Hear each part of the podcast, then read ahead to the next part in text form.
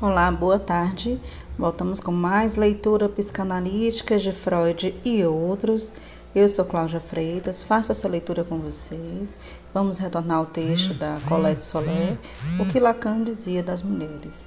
Retomamos a leitura a partir do, do texto, terceiro, terceiro tópico, A Mãe, onde o primeiro tema é a mãe no inconsciente. Esse tema encontra-se na página 62 se você estiver pelo PDF. Quem desejar acompanhar comigo a leitura, sinta-se à vontade. Inicio a leitura. A primazia do pai não existe mais, o que não é novidade. É uma falha decorrente da ciência, costuma-se dizer. De fato, mas em que pode transformar-se a família fora dessa primazia? Será que a instância da mãe não assume um peso proporcional ao efeito de desagregação molecular que marcou o século passado e do qual o indivíduo, muito mais que a família, anuncia-se como um derradeiro resíduo? Prescindir do pai, dizia Lacan, sob a condição de serviço dele. Da mãe, parece que também é possível prescindirmos, ou queremos fazê-lo, ou até devemos fazê-lo, o que já indica a dissimetria mas sob a condição de que primeiro ela tenha servido, pelo menos para a produção do corpo. O sonho de Frankenstein confirma isso e os avanços das técnicas de reprodução-ficção não desmentem. Ainda não. Ocorreu a Lacan designar as mulheres pelo termo poedeiras. O toque um pouquinho infame dessa redução etológica deixa claro que a mãe, como genitora, não é um semblante ao passo que a disjunção entre a função reprodutora real e a função de semblante simbólica encontra-se exatamente invertida do lado do pai, o qual, como o nome, é um semblante, mas não genitor. Deixando de lado esse ponto limite da reprodução dos corpos, a função da maternação é substituível. As antigas práticas das amas secas, assim como as práticas das atuais da adoção, dão testemunho disso. Aliás, não faltaram tentativas históricas de substituir as mães, na fantasia ou na realidade. Basta pensarmos em Rousseau com seu Emily, no qual a preocupação de afastar a mãe para sempre é tão premente que o ator a torna uma condição sine qua non para criar um homem. Exceto que, primeiro, de acordo com ele, é preciso que ela o amamente. Não nos esqueçamos também das diversas tentativas de educação não maternal coletivizadora que marcaram o século XIX com ideologias muito opostas. Todavia, no vínculo social de hoje, a mãe ou o seu substituto torna-se um número cada vez maior de casos, o parceiro preponderante ou exclusivo da criança, ou pelo menos o único que é estável. Daí uma configuração que se tornou muito comum uma mãe com seu filho ou filhos acrescida vez por outra de um homem, ou uma série de homens que se sucedem, a qual se dá o nome de companheiro da mamãe. Obviamente, as configurações concretas são múltiplas e variadas, mas a mobilidade dos laços sociais e amorosos dá o cara a cara da criança com a mãe um peso novo na história, o qual não pode deixar de ter consequências subjetivas. Subtópico: o debate sobre a mãe. Como se associa a psicanálise com essa mudança de situação na civilização? É uma pergunta dupla. Refere-se ao próprio discurso analítico, ao que se diz ou não numa psicanálise entre o analisando e o analista. Porém, refere-se não menos à elaboração teórica que o explica, pois esta não deixa de responder pelos fatos que colhemos, já que a prática e doutrina são solidárias nesse ponto. Um fato curioso. A questão da função e do lugar da mãe na subjetividade é coextensiva à história das doutrinas do sintoma. A teoria analítica serviu-se muito mais do papai e da mamãe, isso é sabido. Infância, talvez. A questão essencial, de qualquer modo, concerne a causa o fato subjetivo central e irredutível, que Freud chamou de castração, o que significa essencialmente prejuízo gozo de gozo, a qual, diferentemente do Édipo, não é um mito e requer alguns objetos compensatórios. Freud constituiu uma estrutura que distribuía as funções. De um lado, um objeto de satisfação primária, de outro, uma função de limite. Assim se confrontam no romance de piano da criança a mãe objeto, ceia de amor ou de desejo ou de gozo, objeto a ser perdido, e o pai freudiano, portador da proibição. Depois desse pai do mito de Édipo, foi a mãe que os pós-freudianos fizeram subir no palco das casas. Várias mães, a rigor com seu corpo cheio de objetos, entre elas Melanie Klein, seus cuidados, Winnicott e seu amor primário, Balin. Em cada um dos casos, identificou-se a causa da infelicidade subjetiva como o fracasso ou os limites da função materna. Cheia de objetos, ela possuía ela poderia ser culpada de receptação como envoltório incondicional. Faltaria para com a presença absoluta, como o amor. Pecaria por parcialidade, se assim posso dizer. Misturando desse modo a bela repartição freudiana, portanto, depositou-se nos ombros dela, ao lado da oferta de gozar, a primeira limitação do gozo, substituindo-se o princípio da legitimidade paterna pela falta do amor materno. Esse retorno à mãe é parcialmente esclarecido por seu contexto. Escreveu-se nos problemas o desenvolvimento da história da psicanálise. Por um lado, sua extensão às crianças e à psicose, e por outro, seu esbarro em limites com que o próprio Freud havia deparado. Após a idade áurea das primeiras descobertas colhidas nesse dispositivo, sabemos que ele foi forçado a constatar que o sintoma era apenas parcialmente dócil à operação de decifração e a levar em conta o elemento resistente da estrutura. Em seguida, restava conceber esse componente recalcitrante, pulsão de morte, além de princípio do prazer, reação terapêutica negativa, tropeço na análise interminável e, por último, estar na cultura. Foram esses os termos da resposta de Freud. Sem dúvida, lá estava o sintoma. Desde o começo, para atestar um, uma certa ânsia no gozo, mas no começo foi possível crer que ela era contingente e imputá-la a uma distorção individual. Instruído pela experiência, Freud concluiu que ela era irredutível e até dupla. A coisa mancava de um lado por falta a castração e de outro por excesso.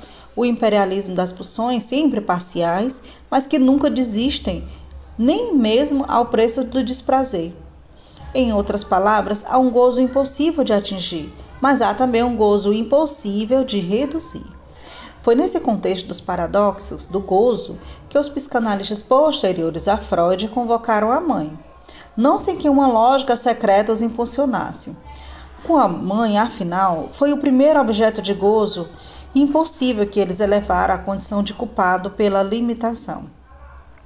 Quanto a esse ponto, nada era mais simples, aliás, do que apoiar-se na autoridade dos ditos do analisando, porque ele era o primeiro que, livre para dizer o que lhe ocorresse, não conseguia fazer outra coisa, houvesse o que houvesse, se não voltar sempre e repetidamente à infância e a seus primeiros objetos. Que a fala na transferência é como uma imantada, pelas figuras originárias é um fato, mesmo que seja preciso mais do que isso, evidentemente, para situar a ordem das causas. E na queixa do analisando, já que essa é a forma inicialmente assumida pela fala transferencial, a mãe é infalivelmente convocada, inscrita no cerne das lembranças mais marcantes. Será que isso quer dizer que é preciso atribuir o erro à família? Não é esse o postulado da psicanálise.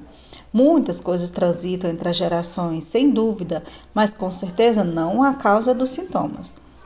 Invocar uma causalidade familiar nesse nível tornaria ininteligíveis os efeitos terapêuticos da fala sobre transferência que se desenrola totalmente no espaço do sujeito. Mas isso não impede que cada um traga o mais íntimo de si do outro primordial. Nesse aspecto, a psicanálise está em sintonia com o declínio do pai na cultura, pelo menos por não ter parado de enfatizar cada vez mais o papel da mãe. Podemos traçar a curva geral desse debate. Ele concerne a função estruturante da mãe. Freud acentuou sem ambiguidade a função essencial, central para ambos os sexos, da castração materna, no que diz respeito ao desfecho do complexo de castração. Uns 50 anos depois, Winnicott, Barney o chamado Middle Group inglês passou resolutamente a outra coisa, qual seja o papel insubstituível da presença e do amor materno.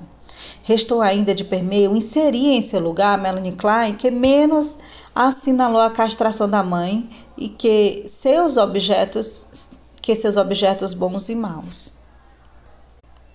Quanto a Lacan, de início chamou atenção para o desejo dela. O que equivale a dizer que ali onde havia surgido a mãe do amor, ele invocou a mulher. E a, a, a mulher para ele foi primeiro a mulher do pai, aquela quem se escreveu em sua escrita da metáfora paterna, assim retornando ao Édipo freudiano racionalizado em termos de linguagem. Mas Lacan não se deteve nisso, como sabemos. Foi além do Édipo, onde situou a mulher barrada, outra, não toda ocupada com o homem ou com o filho dessa vez. E é justamente essa a nossa pergunta. Que dizer da mãe, do ponto de vista que inclui o além do Édipo? Não foi apenas a sociedade que mudou, acentuando cada vez mais, é verdade, o papel preponderante, às vezes exclusivo, da mãe junto ao filho. Também a psicanálise mudou com o ensino de Lacan, com a sua formalização nos anos 70, de uma lógica que não é lógica na área do Édipo e que implica novos avanços quanto à feminilidade. Aliás, assinala que para Lacan, desde 58, a ênfase depositada pelos psicanalistas nessas carências de amor materno ou no imaginário do corpo materno era passivo de interpretação. Ele reconhecia aí, com efeito, uma promoção conceitual da sexualidade da mulher e, com isso, chamando a atenção para a economia do desejo e do gozo. De fato, hoje em dia, falo do lado dos alunos de Lacan, estamos acentuando a função de seu gozo. Resta ainda saber qual. Subtópico: as recriminações feitas à mãe. Evidentemente, há um discurso prévio sobre a mãe que faz dela objeto vital por excelência. O polo das primeiras efervescências sensuais, a figura que cativa a nostalgia essencial do ser falante, o próprio símbolo do amor.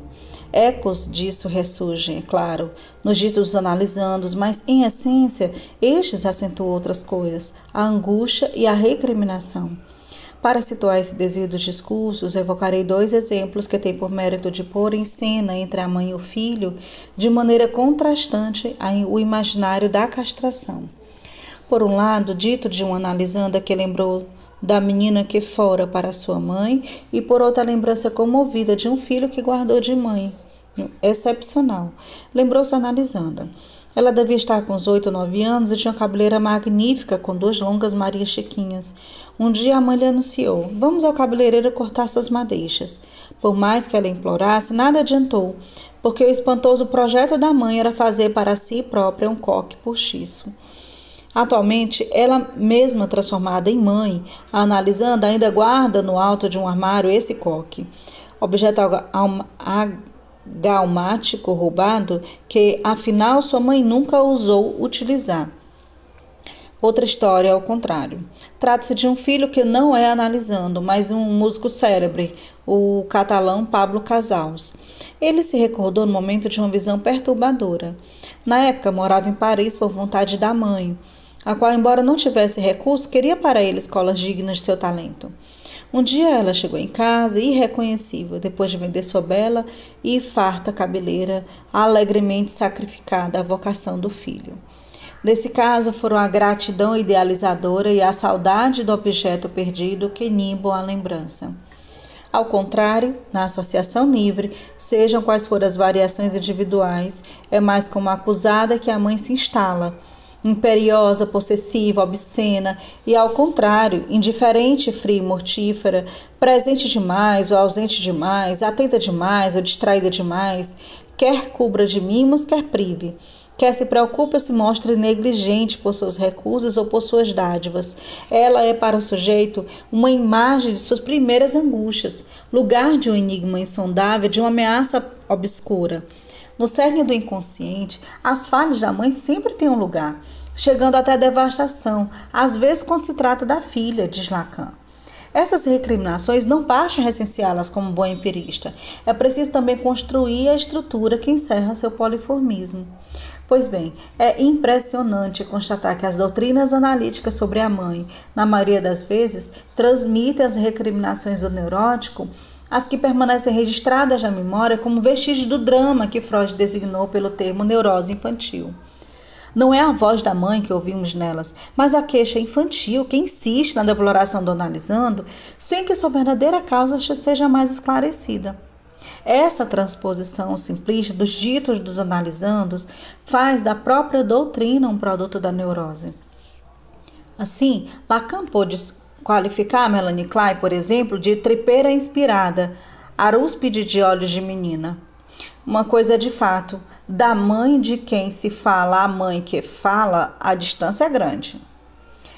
A primeira é objeto, vista pelo prisma da fantasia do falante. A segunda é sujeito, eventualmente analisando e, como tal, as voltas com a divisão do falacer ou do parletre.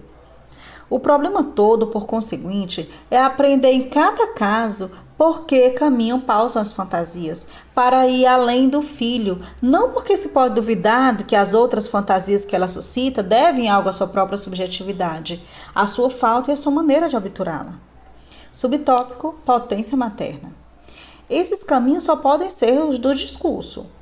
É como ser da fala que ela deixa a marca no filho, mas excetuando o fato de que a fala cerca acerta na mosca quanto ao corpo, só exerce a totalidade de seus efeitos enquanto encarnada. Sendo assim, não há contradição em evocar, por outro lado, o peso do gozo materno. Lacan teve de polemizar com os defensores do corpo a corpo silencioso, que supostamente conjugariam numa unidade primária, dita indiferenciada ou não, a mãe seu produto.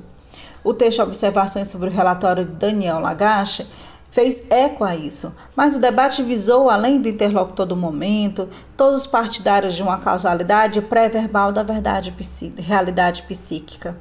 De certo, não se pode negar que a mãe, como genitora e parturiente, é um ser corporal, mas tampouco é possível negar que a reprodução dos corpos, inteiramente ordenada ou até programada pelo discurso.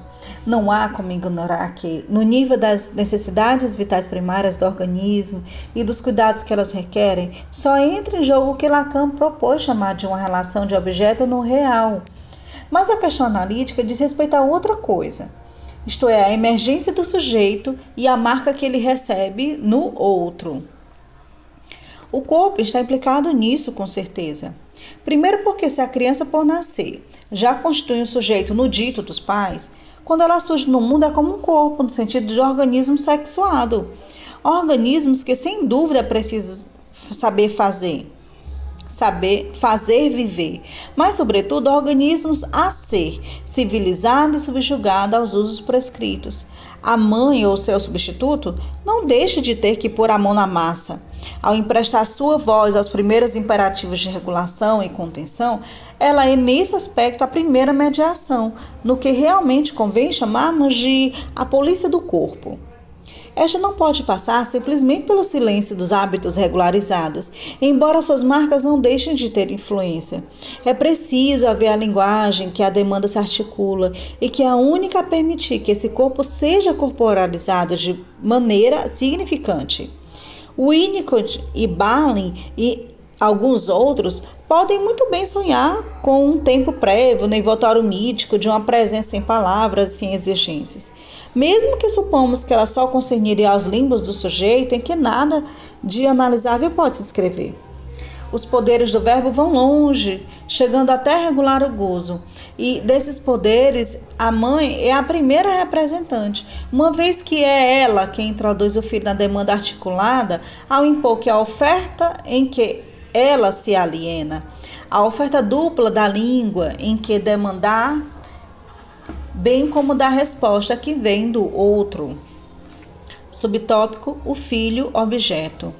É aí que a vontade materna às vezes disputa seu amor e que o filho pode ter experiência da autoridade ou do capricho dela. Pense, por exemplo, na mãe que tinha como ponto de honra que na data do primeiro aniversário cada um de seus filhos houvesse adquirido o controle dos esfíncteres. O grande princípio moderno antissadiano de que ninguém tem o direito de dispor do corpo do outro acaba, desse modo, encontrando obstáculo nessa zona limite de maternação, ficando a humanização primária do corpo exposta aos objetos e às transgressões que antes mesmo de entrar em jogo para a criança a apreensão da diferença sexual já a aprisionaram no serviço sexual da mãe, na posição de fetiche e às vezes na de vítima. O declínio do, do terceiro paterno é acompanhado, aliás, pela ascensão de toda sorte de especialistas, como se houvesse uma compreensão de que as mães não podem assumir sozinhas a humanização completa dos filhos. Há uma legião deles oferecendo para se propor um par primário e dizer às mães que ela deve ou não devem fazer. E às vezes nem mesmo o próprio pedopsicanalista, se assim posso chamá-lo, recua em se comprometer com o outro do outro materno para dar alguns conselhos à mãe. Vejam-se o Winnicott e François Doutor. Na verdade, esse processo pode ser lido desde o famoso caso freudiano do pequeno Hans, no qual uma família presta a se desfazer, o professor é chamado à medida que ocorre uma carência do pai. Esses desvios de maternação prestam-se para indicar a que ponto a divisão da mãe e o lugar que ela concede ao filho são é que é determinante nisso. Já, essa já era, aliás, embora formulada de outra maneira, a tese de Freud. Sabemos da função estruturante que ele reconheceu na chamada fase do complexo de Édipo e na angústia específica que nela se manifesta. Ora, este só adquire importância a seus olhos a partir da descoberta da falta do pênis da mãe, que Freud identifica com a castração dela e a partir do qual são geradas as respostas sintomáticas do sujeito. Falar da divisão do sujeito, no caso o da mãe com o outro do filho, é designar ao mesmo tempo a falta que funda o desejo, escrita precisamente pelo simbólico menos que, e o objeto que lhe é correspondente na fantasia. Toda criança encontra-se na posição de sofrer a experiência e marca isso. Tanto assim que existe um ditado que registra uma dessas ligações, aquele que diz: mulher santa, filho perverso. Os psicanalistas, por seu lado, adquiriram o hábito de falar de mães de filhos, psicóticos, retardados, doentes e etc. Neste caso, seria amor materno uma expressão vã? Certamente não. Antes, trata-se de que, como qualquer amor, ele é estruturado pela fantasia. O que quer dizer que seja imagi... o que não quer dizer que seja imaginário. Longe disso, mas sim que na realidade reduz o parceiro a ser apenas o objeto evocado pela divisão subjetiva. E assim, mais a alienação inerente ao amor é elevada pela relação mãe-filho a uma potência superior na medida em que, no começo, recém-nascido não é um objeto, sujeito, mas um objeto. Objeto real nas mãos da mãe, que, muito além do que é exigido pelos cuidados, pode servir-se dele como uma propriedade, uma boneca erótica com que gozar e a que fazer gozar. Freud havia apontado essa ambiguidade erótica nos cuidados maternos, da qual o sujeito à espera deverá emergir como efeito da fala. Esse é o passo que o pequeno austica nunca dá, autista nunca dá, e que, para qualquer outra criança, nunca é senão o primeiro passo no caminho da separação. Subtópico: O filho intérprete. Muito dependerá, portanto, do lugar que o inconsciente materno reserve para esse objeto surgido no real, se lhe for reservado algum, pois também haverá mães que são apenas poedeiras de objetos a abandonar e as quais e para as quais, por não ser um substituto fálico, o filho não passa de um pedaço de carne. Lacan formulou essa hipótese a propósito da criança esquizofrênica na maioria dos casos, a solução materna para a falta fálica e a maneira como o filho é situado nela é que marca o destino da criança. Mas convém ainda lembrar que a constância das, da fantasia do sujeito mãe não exclui o impacto das conjunturas variáveis da vida e também dá margem à leitura que o pequeno sujeito fará delas. Não nos esqueçamos de que para a mãe, tal como para qualquer outro, o desejo sustentado pela fantasia e o gozo que se apoia nela participam do impossível de dizer e, portanto, só se aproximam por intermédio da interpretação que o pequeno sujeito faz do discurso que o envolve. Assim, compreendemos por que o complexo de castração se apresenta numa temporalidade de fase. É preciso haver uma certa maturação do organismo, sem dúvida, mas, sobretudo, no momento crucial, que é o momento de encontro, ao que, ao sabor das circunstâncias, o enigma do grande outro barrado se atualiza para o seu sujeito não raro em duas vertentes, como o mistério de seu desejo e como a opacidade de seu gozo. O nascimento de novo filho, um luto, a separação, uma partida, em suma, todos os acidentes que afetam a libido da mãe e, em linhas mais gerais, dos pais, são ocasiões propícias a isso. Convém também concluir que a tão remexida ideia do filho desejado não deve ser manejada de maneira simplista demais e que o desejo de um filho não é idêntico à vontade de ter filhos. As esterilidades psicogênicas o evidenciam e os ditos dos analisandos demonstram com frequência como no caso de um sujeito cujo nascimento, desejado e aguardado com alegre impaciência por uma família inteira, logo foi ensobriado pela morte simultânea do avô materno. Por ter sofrido em seus primeiros três anos de vida a depressão da mãe, sem dúvida patologicamente fixada no pai, e que dizia: Meu filho matou meu pai, o sujeito, na insondável relação que une o menino às ideias que cercaram a sua concepção, não pôde identificar-se com o significante da vida e se interpretou em sua vinda ao mundo não como um filho desejado que efetivamente fora, mas como um filho condenado à morte em quem realmente se transformou conquistador da presença e do amor materno, em função da própria demanda. O filho inicialmente se oferece nos engodos da sedução para realizar os que os ditos e as condutas da mãe deixam entrever no objeto de seu desejo. Nesse processo, a mãe é elevada à condição de potência simbólica, detentora dos poderes da fala e, por conseguinte, dos poderes originários das primeiras frases. O dito primeiro decreta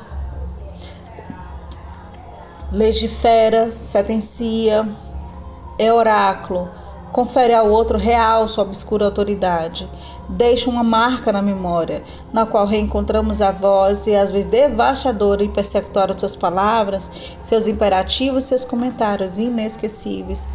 Mas essa dominação tropeça numa outra face dos poderes da fala, a de significar, além de seus ditos, através de suas contradições, seus silêncios, hiatos e equívocos, tudo o que ela não diz, mas dá a entender aos ouvidos atentos do jovem sujeito de um desejo indizível que nele se deixa ler, enquanto a opacidade do gozo mais se deixa surpreender em cenas furtivamente vislumbradas na decifração desse enigma é o próprio lugar de seu ser e sua identificação última que a criança busca, prescrutando, interrogando o outro materno de maneira ainda mais insistente, por ter a expectativa de encontrar nisso a chave de sua indizível e estúpida existência.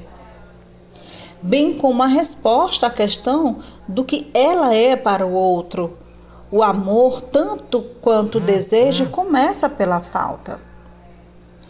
Sei, dei certo, destaque é uma referência a Lacan, e que ele faz o La Femme Pauvre de Leon Bloy. Foi porque podemos opor numa mulher a mãe e a mulher. A mãe que, de certo modo, por intermédio do filho, recupera-se o objeto de sua falta, e a mulher que, na medida em que sua libido se dirige ao homem, se coloca-se como despojada daquilo que procura nele. Uma que tem a rica portanto, e a outra que não tem, a pobre, por metáfora da fantasia.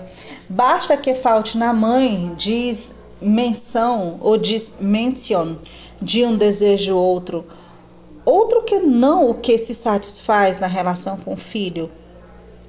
E este ficará condenado à alienação máxima de realizar a fantasia da mãe e por menos que ele seja expresso, que ele a preenche, o filho ficará totalmente preso em seu ser de objeto como propriedade da mãe. Não é a falta de amor, mas o excesso de amor que pode ser prejudicial aqui e que clama por um efeito de separação necessário. Foi por isso que Lacan enfatizou o desejo da mãe. Este deve ser entendido como o desejo da mulher na mãe, desejo adequado para limitar a paixão materna, para torná-la não toda mãe. Em outras palavras, não toda para o seu filho e até não toda para a série de filhos ou rivais fraternos. Isso já estava implícito na escrita da metáfora paterna, pois a operação que coloca o significante do pai no lugar de significante da mãe tem por resultado especificar falta materna como falta fálica instituir o pai como um parceiro fora da série. A mãe não é toda para o seu filho porque sua aspiração fálica divide-se entre o homem e o filho. E é bom que seja assim, porque é o desejo da mulher mas geralmente o desejo outro mantido fora das gratificações da maternidade, que introduz a criança por meio da angústia de castração, numa dialética de identificações contraditórias, pela qual ela poderá soltar-se da posição passiva de objeto da mãe e, no fim, assumir seu próprio sexo. Subtópico: a mãe, outro. Mas que dizer da mãe como outro absoluto? Texto 58 sobre a sexualidade feminina não a exclui da relação com o filho. Lacan assinala explicitamente que conviveria, e eu cito, indagar-se a mediação fálica drena tudo que se pode se manifestar de pulsional na mulher, notadamente toda a corrente do instinto materno. Sem dúvida, não é por acaso que por uma vez, Lacan utiliza o termo instinto, no qual rejeita em todos os outros lugares a ele referindo o termo pulsão, mas desvinculado de qualquer conotação de naturalidade para traduzir o tribe de Freud. Qual pode ser a repercussão na criança do que eventualmente se realiza para uma mulher à margem de qualquer inscrição fálica? O desejo, propriamente feminino, deixa a mãe ausente para o seu filho como eu disse, mas para o filho a diferença era grande. Conforme essa ausência se decifra na ordem fálica, ao contrário, ultrapassa obscuramente. Pelo fato de o falicismo falar e se veicular em signos, ele instaura entre objetos uma ordem no qual o filho encontra um modo de se situar, nem que seja a título de menos-valia. Ao contrário, o não todo se cala por definição e com o silêncio absoluto que frequenta as margens de tudo que se ordena na série fálica. Num dos polos da nocividade materna, evoquei a mãe totalmente ocupada com o filho. No polo oposto, conviria situar a mãe nada ocupada com o filho e confrontar o filho refém da primeira com o filho abandonado da segunda, sem recursos diante do poder de um silêncio insondável, que equivale a um ponto de fora oclusão. Isso não implica em absoluto abandono pela mãe, ou talvez devêssemos falar de abandono subjetivo por falta do único significante, que equivale ao significante do gozo, ou seja, o falo. Assim, a verdade variedade das imagens da mãe, abre-se um leque entre esses dois extremos: o da mãe que é mãe em demasia e cujas presas se fecham sobre o filho, e o da mãe que é mãe em demasia, ocupada a lures, às vezes a ponto de ser tão outra que é impossível alguém se reconhecer nela. Caberia ainda introduzir aqui muitas nuances, mas para apegar-se demais a um filho, dizia Lacan, existem muitas maneiras. Com efeito, conforme se trate mais de seu corpo ou mais de seu ser de sujeito, e conforme se trate de um menino ou menina, isso mudará muita coisa.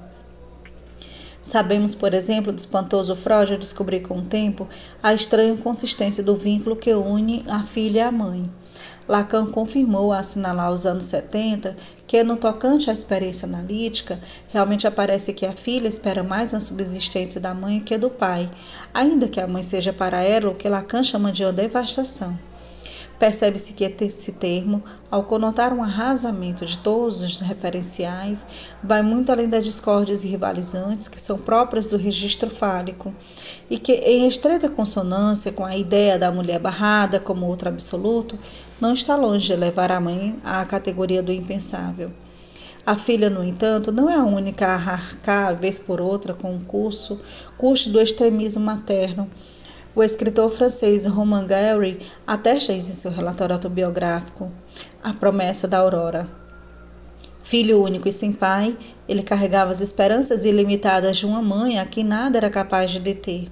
Prometida a vários destinos excepcionais, não foi violinista genial com que ela sonhava, nem tampouco tenista superdotado com quem ela conseguiu, com base no blefe, uma partida de coach da Azul com o rei da Suécia, que acabou se dignando sorrir de seu adversário medíocre. No entanto, independentemente de seus desempenhos decepcionantes, o filho podia contar com a mãe indefectível.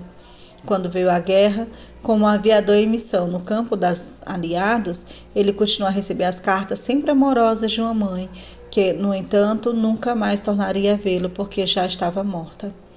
Seu amor havia antecipado desse, esse alucinante diálogo póstumo.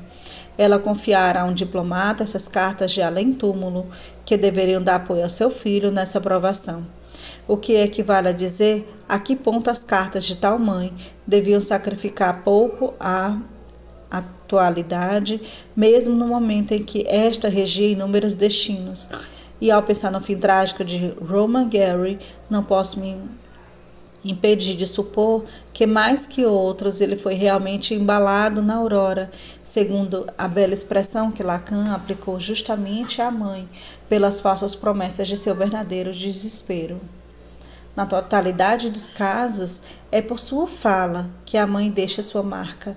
Lacan retornou em seu seminário, mais ainda, que a mulher, enquanto mãe, faz o homenzinho falar e que, uma vez que lhe compete transmitir a língua, ela tem efeitos de inconsciente. Nessa transmissão, não se trata de um exercício cognitivo, porque a língua não é apenas para cada um idioma da sua região, mas antes a língua privada do para originário, formado pela mãe e seu pequeno prematuro, a língua do Eros no corpo, primeiro corpo a corpo, cujas palavras deixam marcas pelo gozo que encerram.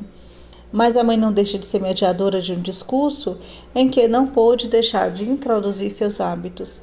E é aí que podemos diagnosticar a ascensão de sua dominação, no despedaçamento dos laços sociais contemporâneos é que quanto mais as transmissões intergeracionais se reduzem unicamente às prescrições implícitas e seu desejo, muito especificamente do que ela deseja para o filho, mais este vê as opções subjetivas em relação ao desejo do outro reduzirem-se ao binário de uma alternativa ou assumir o mandado materno, fazendo aquilo a que foi prometido no desejo dela uma vocação ou rejeitá-lo e se inscrever sob uma marca de exclusão, só afirmando que lhe resta de liberdade, portanto, sob a forma do negativo.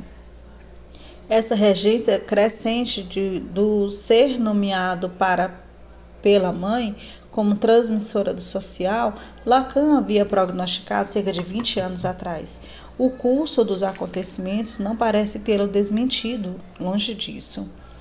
Texto: A angústia da mãe.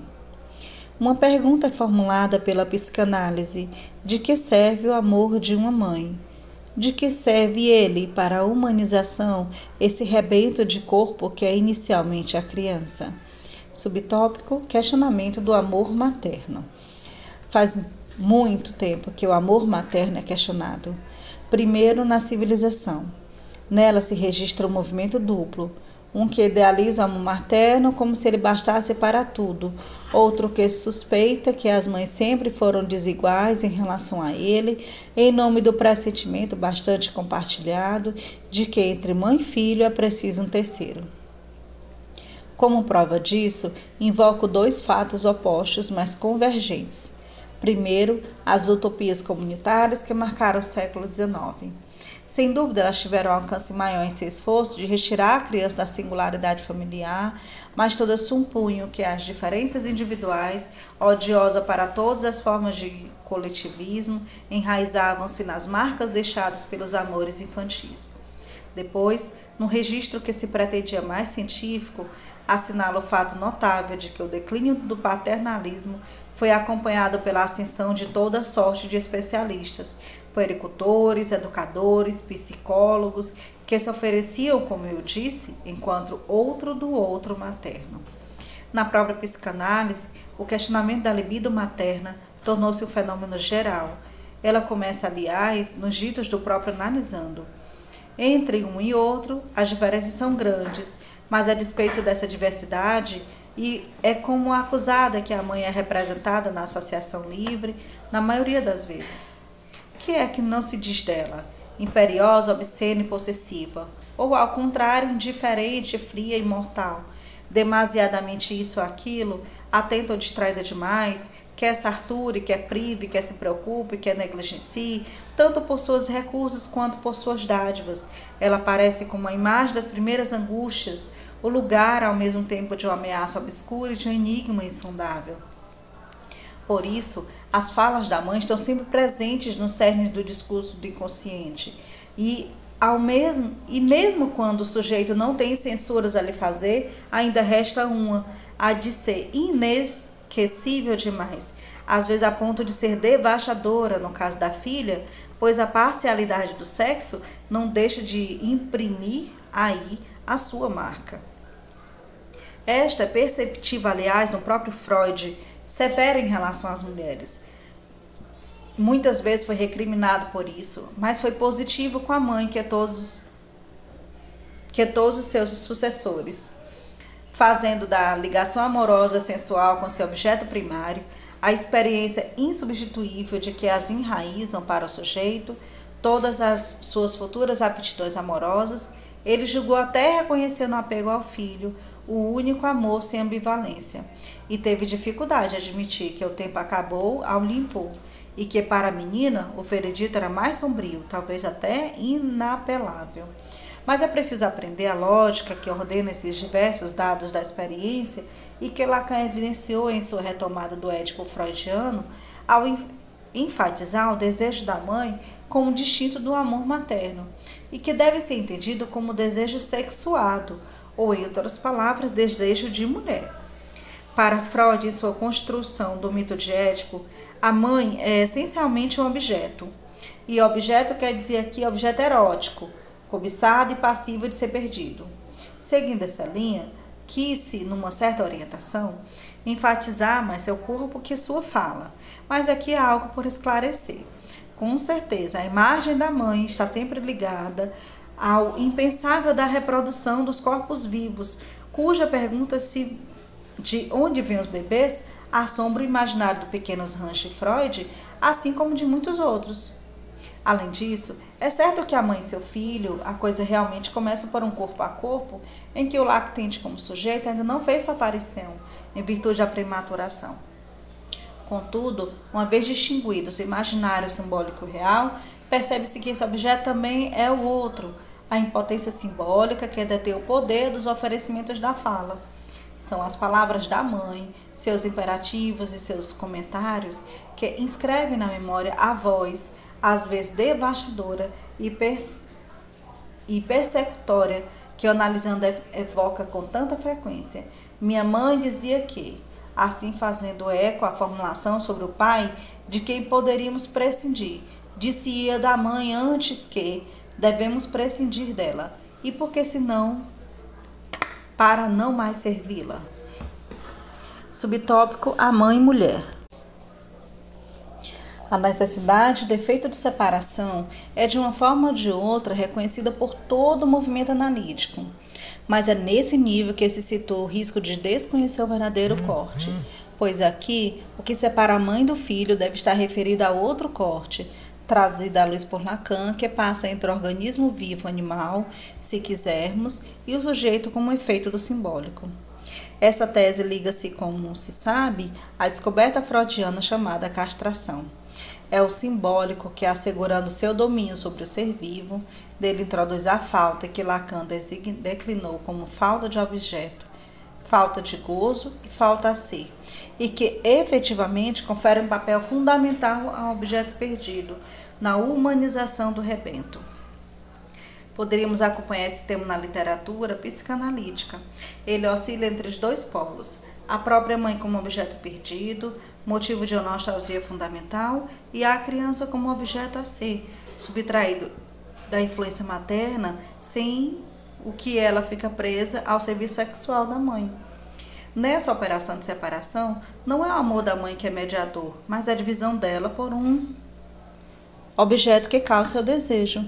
Foi por isso que Lacan, em seu seminário 4, contrariando os defensores além da mãe como potência preenchedora ou preenchida, a mãe desejante, ou em outras palavras, a mãe em quem a falta fálica está em seu lugar de causa de desejo. Aí se introduz a divergência entre ser mãe e ser mulher. Ambos referem à falta fálica, sem dúvida, porém, de modos diferentes. O ser mãe resolve essa falta através do ter, sob a forma do filho, substituto objeto fálico que lhe falta. No entanto, ser mulher da mãe não se resolve inteiramente no ter fálico substitutivo, como afirmei. Justamente na medida em que seu desejo diverge para o homem, é mais a ser ou a receber esse falo que a mulher aspira, a sê-lo através do amor que falecisa e a recebê-lo por intermédio do órgão com que ela goza, mas nos dois casos ao preço de não o ter, ou pobreza feminina. Subtópico: a dupla ausência. O desejo feminino, como tal, cria a ausência da mãe a ausência de ser simbolizada, mas a ausência é muito necessária, porque descortiga a dialética da separação. Na medida que é mulher, a mãe não é toda para o seu filho. Dividindo-se sua relação com o falo, o filho não a satura. Mas essa é apenas uma faceta das coisas, pois coloca-se uma questão suplementar a partir das fórmulas de sexuação. Estas inscrevem uma outra divisão, diferente da que acabo de evocar, e que é interna ao registro fálico. A divisão em sua relação com o falo e aquilo que é absolutamente o outro.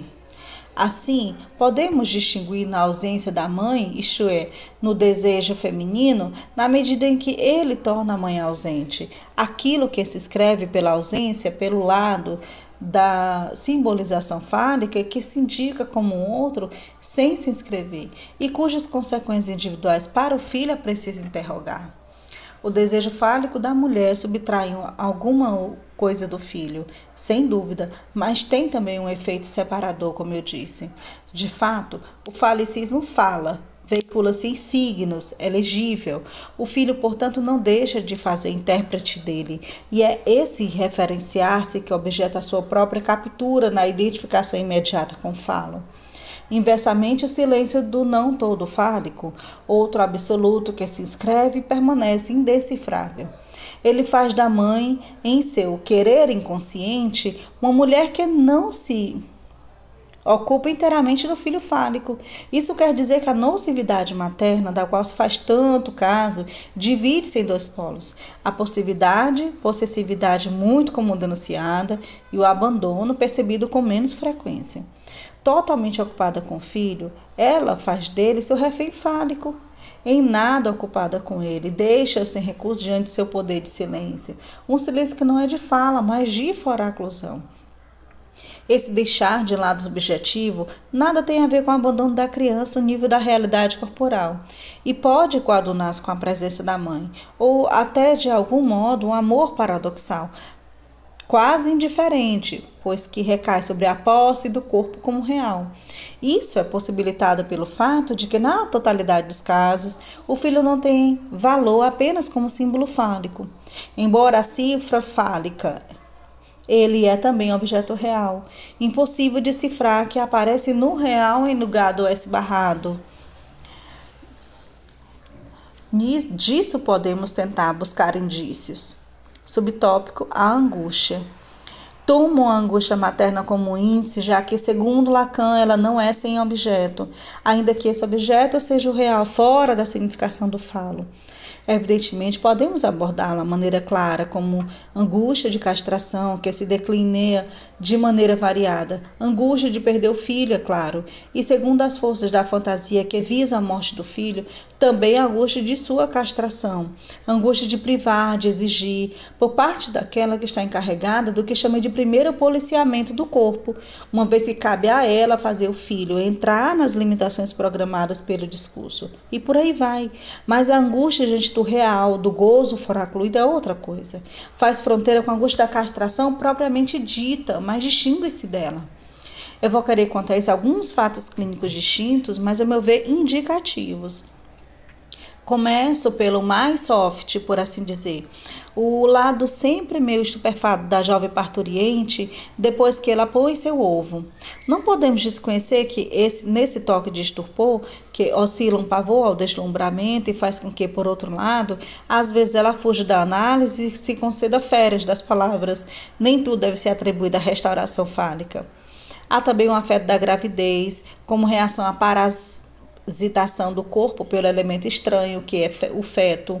Essas reações são muito variadas e nem sempre são de angústias.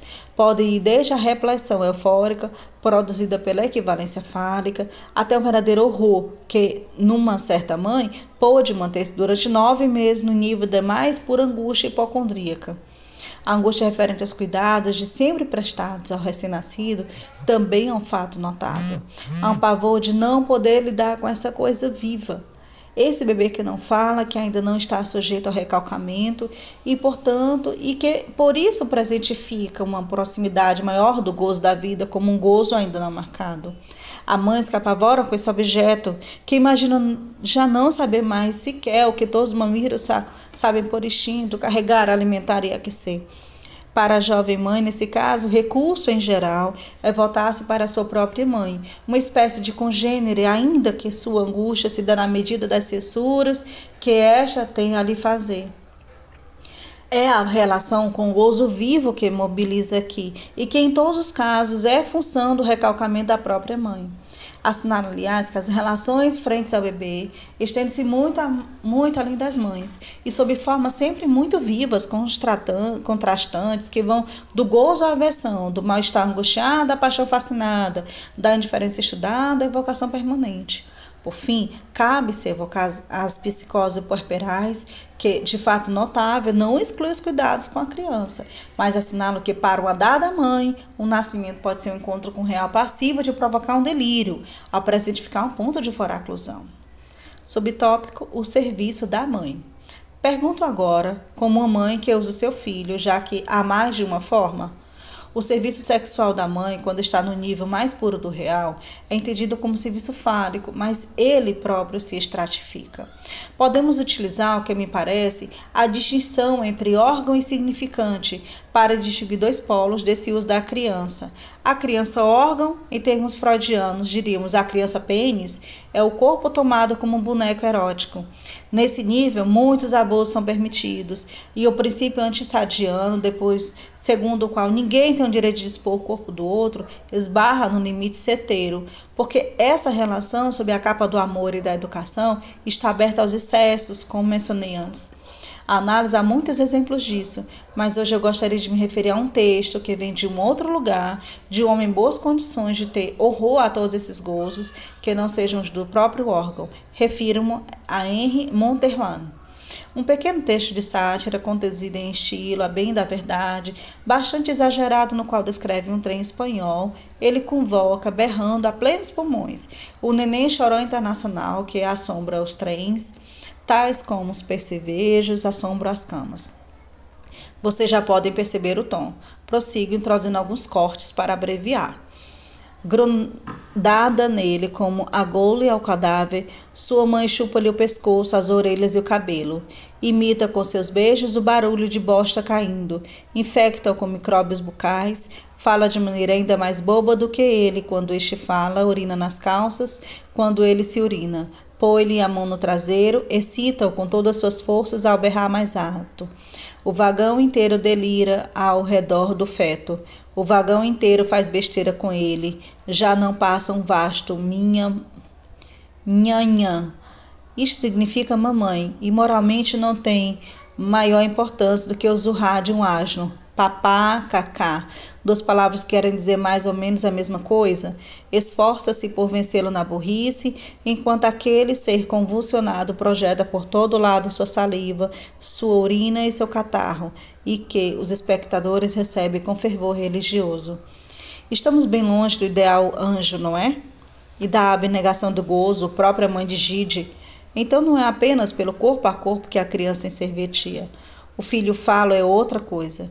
Como ser de discurso, ele está menos a serviço do erotismo da mãe do que do narcisismo dela, voltado moldado pelo que é os significantes maternos, fadado a assumir as quimeras e os sonhos da mãe até as prescrições secretas do discurso materno.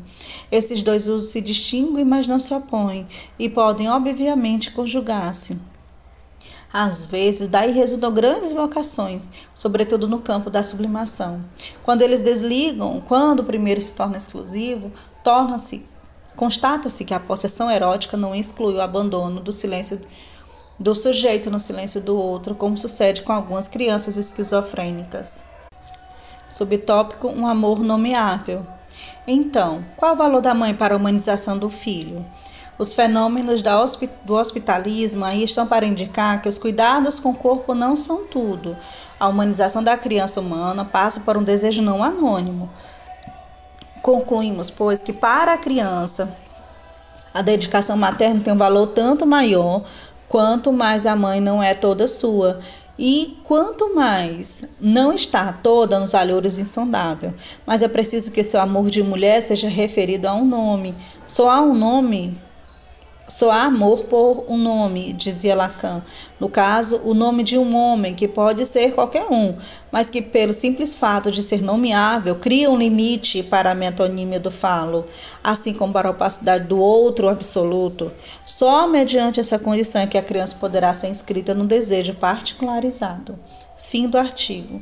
Continuamos a próxima leitura a partir da página 75 com o tema Uma neurose infantil. Obrigada a todos que continuaram até aqui. Esse podcast estará disponível em todas as plataformas digitais.